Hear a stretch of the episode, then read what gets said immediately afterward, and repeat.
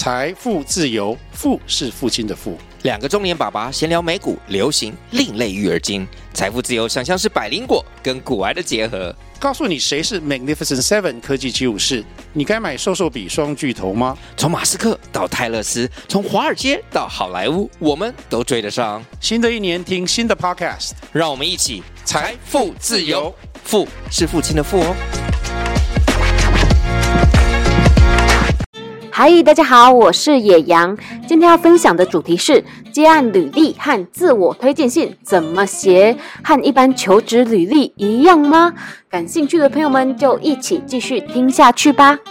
跟大家说一下，针对想开始自由工作、独立接案，但又不知道自己的兴趣在哪里，哪些专长可以用来接案，实际步骤又该如何开始的朋友们，我制作了一份免费的接案入门超实用自我探索工具包，欢迎感兴趣的朋友们点选下方资讯栏领取下载哦。要开始独立接案，展开 SOHO 自由工作者 freelancer 人生，究竟需要准备什么呢？当然是开始着手撰写接案履历和自我推荐信啦。虽然说呢，面对已经在网络上看过你的资料，或透过介绍而自行上门的顾客，接案履历和自我推荐信似乎并不是绝对必要的东西。有时候呢，你们就相谈甚欢，然后很随性开心的就签约了。但是呢，如果你和我刚起步的时候一样，没有现成的顾客人脉资源和经营成熟的个人品牌啊或自媒体的话，那呢，准备好一份完美凸显自身优势的接案履历和自我推荐信，然后搜寻相关外包工作合作机会，积极应征接洽，就是。必须要做的事情哦，在还没有人认识你的时候，当然就要主动出击啦。接案履历和一般全职工作的求职履历，在很多地方上其实都是很相似的，但是啊，因为合作性质的不同，所以有很多相异之处，也就是不一样的地方，还有需要特别注意的地方。通常啊，接案履历的写法需要更关注在两点上面。第一点呢，就是。降低案主的担心，也就是减少他的不确定性，降低他的风险感。那第二点呢，就是解决案主的痛点，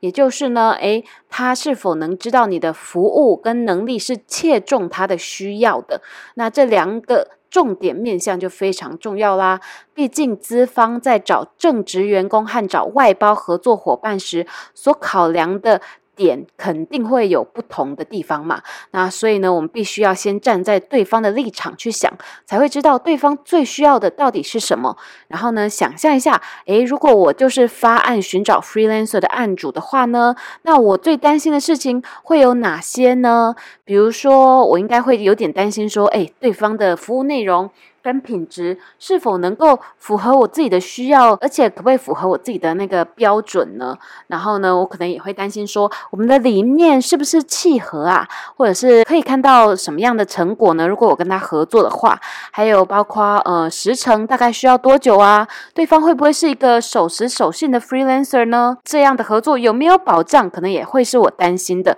或者是我们的沟通协调上面会不会有问题啊？这个接案者的价格大概会开多少？他的 CP 值高不高呢？等等等等，可能都是案主会担心的事情。那这也是我们需要去解答的事情。所以呢，撰写接案履历与自我推荐信时，把自己当做一位体贴的朋友与对等的合作伙伴，尽量去照顾到那些案主会最在意的面向，就能大大提高合作成功的几率哦。以下呢，就会分成两个部分，分别介绍接案履历和接案自我推荐信的写法与注意事项。给所有有兴趣开启 SOHO 自由工作者生涯或接案副业的朋友们做参考哦。那第一 part 就要来讲到接案履历怎么写。首先呢，就是接案履历与一般上班族求职履历一样的地方，也就是一些基本的注意事项。虽然这个部分要注意的基本事项和一般求职履历其实差不多，但还是要特别提醒一下，以免有朋友会没有注意到哦。那先来讲一下基本要素。也就是呢，以下这些都是接案履历中建议一定要放入的基本资讯。第一个呢，就是学历与经历。新鲜人啊，没有工作经验的话，可以用社团、实习、打工、竞赛等等校园经历来代替工作经历，或直接不放经历栏位，然后用作品实机来取代这个部分也是可以的，就直接呃改成一个校园经历这样子，在学经历。可是呢，建议啊，尽量不要放了。 그러니까 经历栏位，但是却空白不写，就是你有一栏其实是写工作经历，可是你就空白，因为你觉得你是学生，然后你就直接不写。那这样子其实是会很可惜的，因为容易会让案主在浏览的时候产生疑虑，觉得说，诶，好像对你比较没有信心这样子。那第二个要放的呢，就是联络方式。联络方式也很重要，但是呢，就是有放即可，篇幅不用太大，毕竟对方要先对你产生欣赏，才会下下一步就邀请你来面谈，所以履历的其他部分才是大重点。那联络方式就是有放即可，一定要记得放。第三个一定要放的呢，就是个人专业照，因为尤其是在台湾的职场上面。大多大家都会习惯看你的有个人照片的履历。那如果你是国外那种诶不需要看到照片的职场的话呢，则不一定需要放你的照片。有时候甚至是他们要求不能放照片的，所以这个部分可以因地制宜。但是如果你是在台湾接案的话，就是我还个人蛮强烈建议要放自己的一个专业照的。那第四个要放的东西呢，就是你的作品或者你的专业事迹。可以放你的作品集连接或个人官网也是 OK 的。那最后这一项呢，就是视个人专业类型需求和情况而定，并没有绝对的必要哦。接下来要讲到的就是基本错误的部分。第一个呢，就是错字跟不通顺，这是最基本的低级错误啊！就是写完记得一定要自己多看多念，来回检查几遍哦。第二个呢，就是咬文嚼字不好理解。第三个错误呢，就是泄露前公司或前案主的机密。那这点呢，是很多人容易忽略的地方，会觉得说，诶，之前的工作成果就是自己的作品，所以呢，就随便在履历面试中一下子就全盘托出，全部都呃分享出来了。但是殊不知，这其实是很容易触法的啊，因为你为前公司案主所做的事情、计划和数据资讯，有某些部分可能是属于内部机密，是不能随便向外人透露的。那你随便泄露呢，不但不会加分。还可能让新的合作对象因此却步，就不太敢跟你展开合作啦。那究竟什么算是机密，什么不算呢？那一定会有点混乱，对不对？那我提供一个比较简单的判断方式，就是呢。公开透明的外部，大家都可以看到的这些内容资讯，一般来讲就不是机密。就比如说，诶，他自己官网上面也有写啊，他自己的 Facebook、Instagram 账号上面也有写啊，那这可能就是不算是机密，因为它就是公开给大家看的。那那些非公开的数据资料，还有最新的计划，就这个。公司这个企业，它最新有什么想要做的事情啊？新的发展，这种就比较有可能是属于内部机密，需要先和前公司前案主做确认之后呢，哎，就他们觉得 OK，你再分享会比较保险哦。那第四个错误就是。长篇大论，履历啊，尽量要用条列式的方式来呈现，然后呢，缩减成精华就好了。不相关又没有加分的事情呢，全部都不用放。然后也要特别注意啊，不要像写作文一样，一下子写太长，不然案主可能就是会没有耐心去看完。建议大概一到两页就可以了。然后履历如果说你可以浓缩在一页以内，我觉得是最好的。接下来就是一些基本优。化的部分，第一个呢，就是数字化、故事化。因为这些案主他其实看你资料、看你履历的时间有限，所以呢，我们要尽量把经历跟事迹尽量用数字或简短的一两句事迹故事来呈现出来。举例来讲，就是不要只写虚无缥缈的“诶，我很会行销”这样子，而是你要用实际的数据是多少，实际的战绩、实物上的成果来告诉案主你到底有多会行销。这件事情。那第二点呢，就是呢，诶，要尽量条列式的呈现，可以善用条列式的方式呈现，一条一条很清楚的列出来，然后不要把履历当做作文来写哦，就是帮案主省时间，那他就是越有可能会有耐心看下去你的履历。第三点呢，就是呢，尽量放。清晰阳光的专业照，就是前面有讲到嘛，要放个人的照片在履历上，以台湾的职场来讲会是比较好的。但是呢，也不是随便放自拍照啊，或者放一些很阴沉的背影照之类的就可以了。不然的话，他可能会觉得你很奇怪，就降低想要合作几率。所以呢，就是建议大家可以花一点经费去拍一个稍微正式又不失个人风格的专业照。那这样就会比那些呆呆的证件照啊，或自拍照啊、学生毕业照等等加。加分很多，或者你没有那么多经费的话，也可以穿着整齐、自信的服装，然后拜托你会摄影的朋友帮忙你拍一下，也是 OK 的哦。那第四点啊，就是啊，不要把宝石写成垃圾，因为真的会有朋友啊，很会把自己超厉害的经历总结成一句。完成主管交办事项之类不明所以的描述，就是明明很强的事迹，一下就直接讲得很还好这样子。殊不知他所谓的完成主管交办事项，其实就包括了为公司签下两个百万合约啊，三个月内将粉砖经营到破万人追踪，重新整理账务，发现很多公司问题，为公司每个月省下多少钱的非必要成本，等等等等之类的各种神奇事迹。有没有发现这个就是你？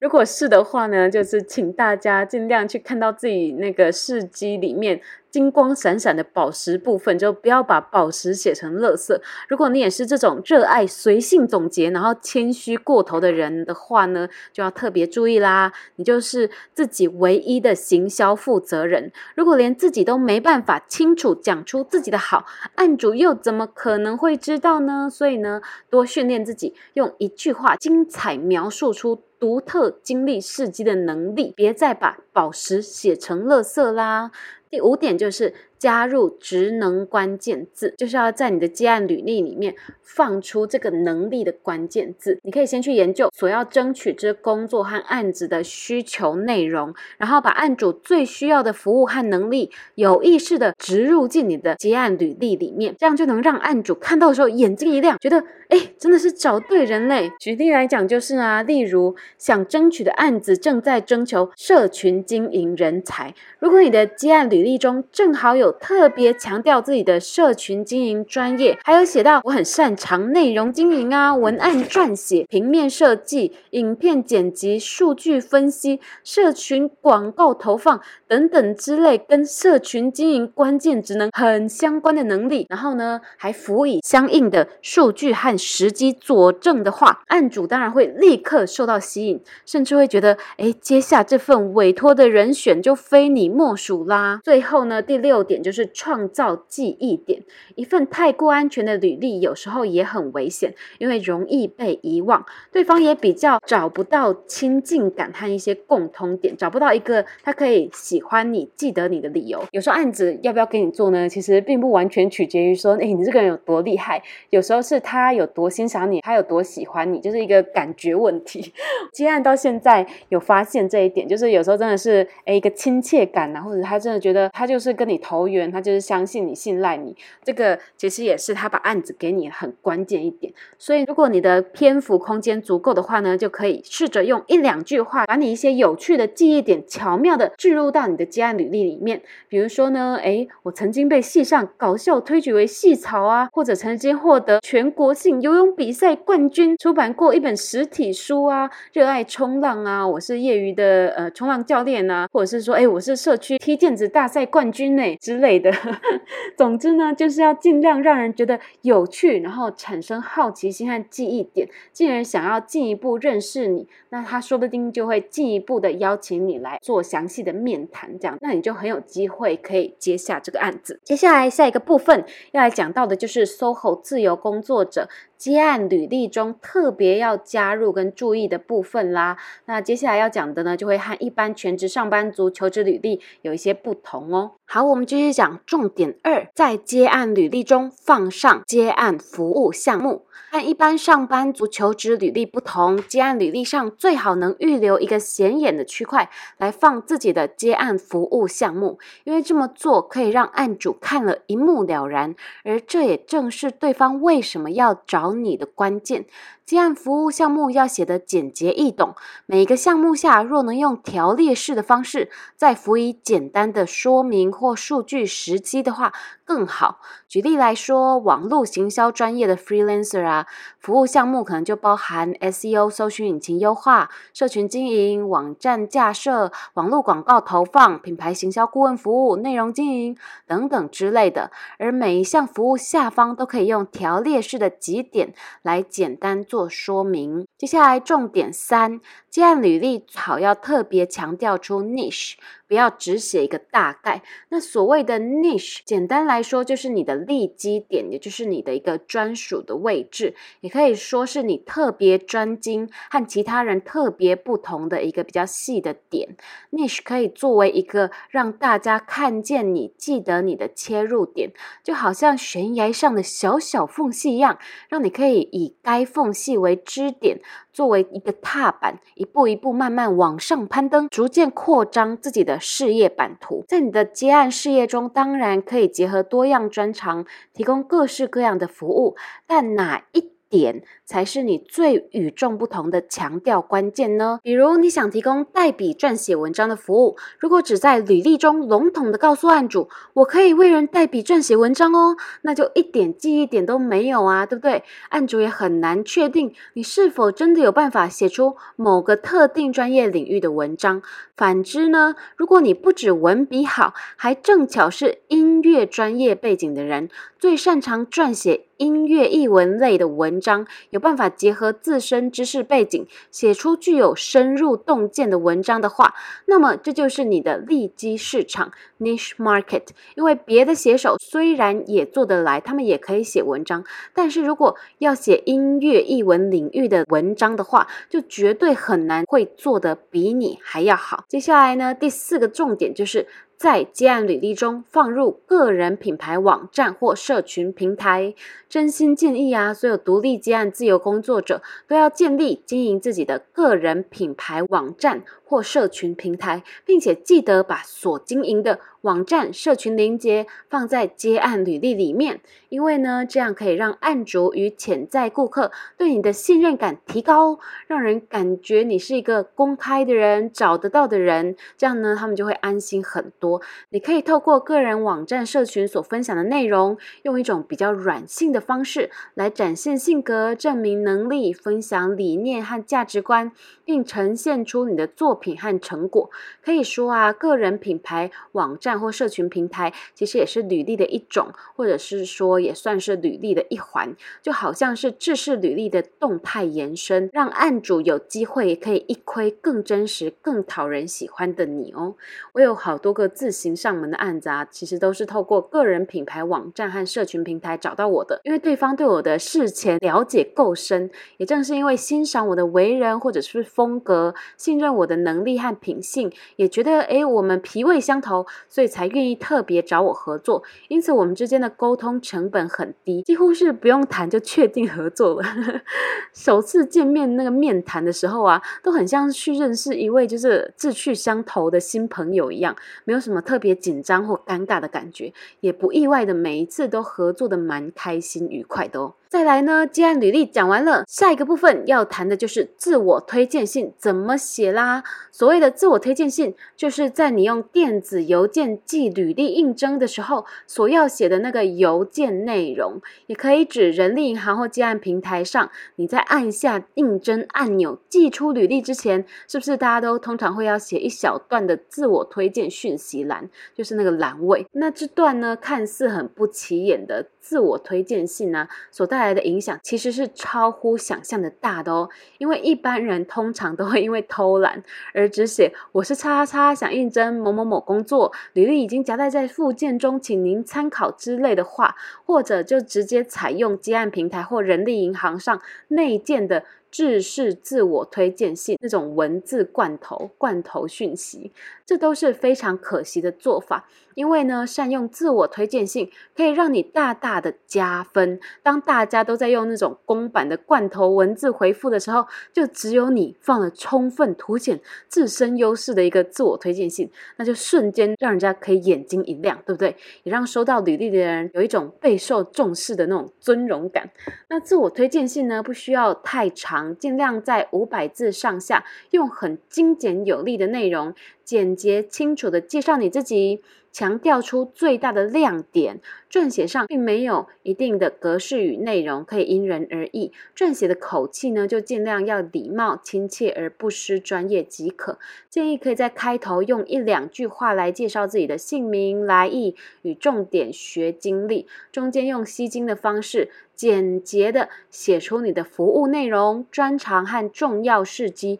之后，用一两句话让对方知道，诶，你可以为他带来什么独特的价值，也顺便告诉对方你们的理念有哪一些契合之处。最后，也别忘了留下自己的联络方式和感谢。总之呢，要记得在撰写的时候，目的要聚焦在。展现专业度，然后呢，用实机和数据来佐证，然后要强调与案主需求相关的职能关键字，也就是能力的关键字，然后尽量突出你这个人的亮点，创造信任感与好感，且让人感觉像是找到知己一般，这样子写就对啦。如果你还是很没有想法 idea 的话呢，其实呢，我的线上课程里面呢，也会有详细的，就是直接一个模板范例来告诉你，哎，要是我来写自我推荐信的话，我会怎么写，以及比较失败版本的自我推荐信案例，跟比较成功版本的自我推荐信，然后还有一个你可以直接参照着写，然后改掉一些重点讯息的一个我帮大家做的模板这样子。所以呢，如果感兴趣的朋友呢，也可以到我的线上课程去看看哦。另外呢，想跟大家说一下，就是案主在找 freelancer 的时候啊，通常都是一种在找合作伙伴的心情，有时候啊，很主观又特别感性。比起你能力强，但是他但是理念不合、牛头不对马嘴的人，他们其实会更乐意与能力不错且志同道合的人合作哦。所以大家呢，在写自我推荐信和接案履历的时候呢，都可以特别注意这一点。今天的分享就到这边啦，我们下集再见哦。针对想更深入了解独立接案秘诀和实战教学的朋友们，我也开设了自己的第一门线上课程啦。在课程中，我会帮助有志成为自由工作者的上班族，透过接案获得更自由、更自主的人生，手把手的带领大家从接到人生第一个案子，到打造稳定的接案收入与安全的职涯保障，并进一步用更少的工作时间挑战比全职上班时